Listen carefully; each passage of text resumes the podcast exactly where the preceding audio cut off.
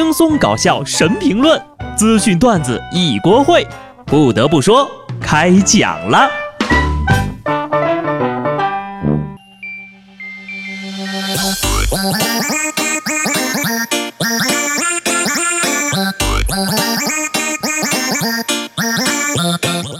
Hello，听众朋友们，大家好，这里是有趣的。不得不说，我是机智的小布。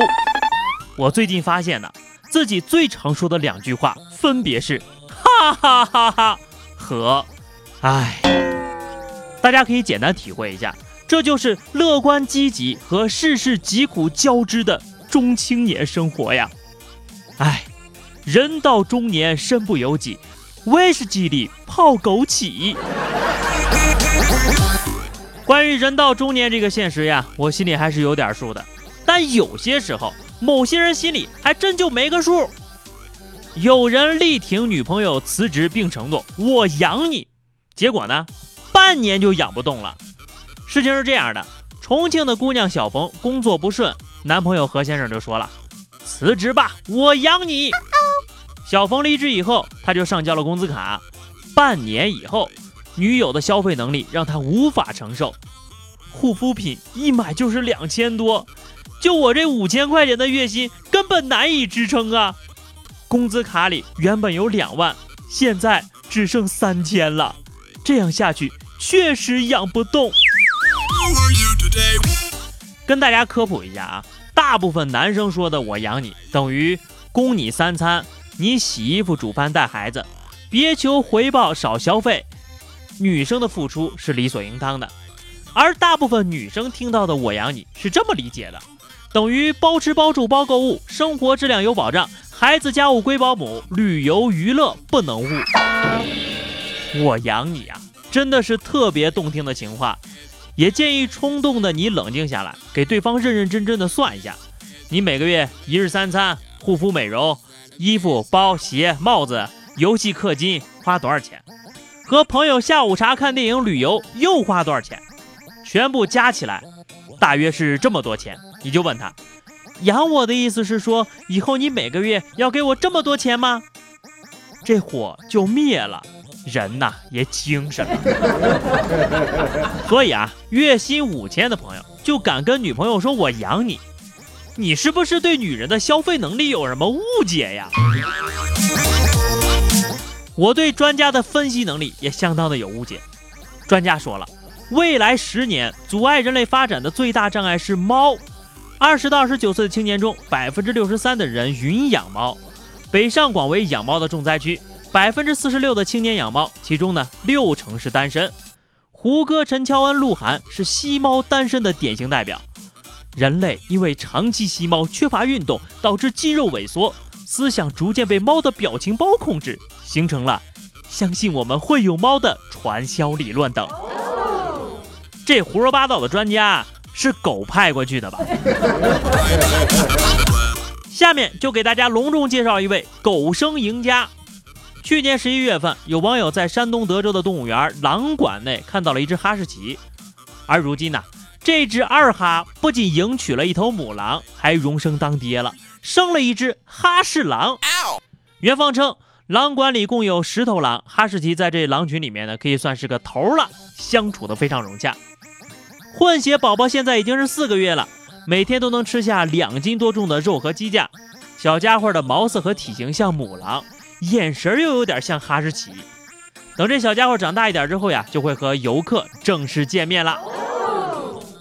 二哈的逆袭。出任 CEO，迎娶狼赴美，简直狗生巅峰，光宗耀祖。是谁说哈士奇是上帝创造狼的时候走了神啊？人家明明就很聪明嘛，一点都不傻。以后呀，很有可能是二哈中智商的翘楚。现在他不仅没有被狼欺负了，还有可能欺负了狼。果然，狂野才是二哈的归宿啊！想想也是真不简单。这就相当于警察加入了黑社会，还迎娶了小太妹，成了老大。不过也不知道这个母狼是看上了二哈的什么哈，大概是幽默风趣吧。二哈和狼的后代就叫二郎神吧。能让二哈混成老大，这个队伍也算就这样了吧。狗队友给力，猪队友也是不遑多让。都说猪队友坑人，但对于二十七岁的张先生来说，最想感谢的就是猪队友。他成功移植了猪的眼角膜之后，目前的视力恢复状态还算不错。这个就是科学界的新突破呀！从此这哥们儿眼里就只剩白菜地了。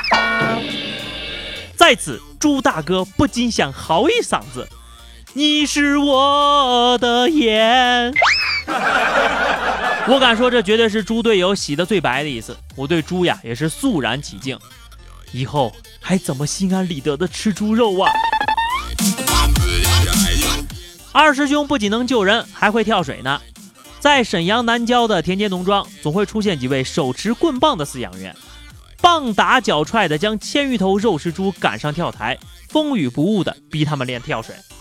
就这壮观的场景，已经成为了当地的一大特色景观了。猪表示很绝望，不都说做猪只要吃只要睡吗？怎么还要游泳呢？完了，投错胎了。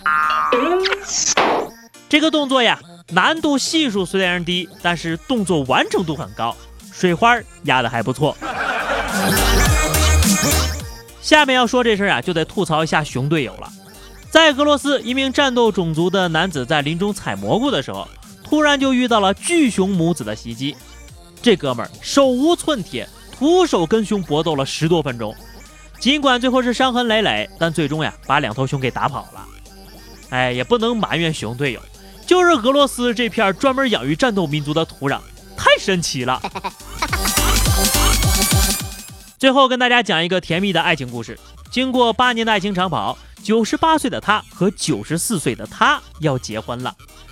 一位美国老奶奶九十岁的时候呀，在健身房，听见没有？健身房，这个是重点啊！遇到了比他小四岁的老鲜肉，并突破世俗向他求婚。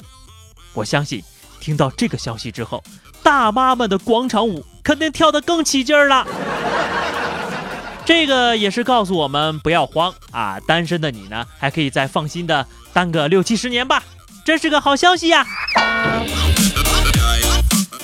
话题时间，上期节目我们聊的是身边有一个讨厌的人是什么感觉啊？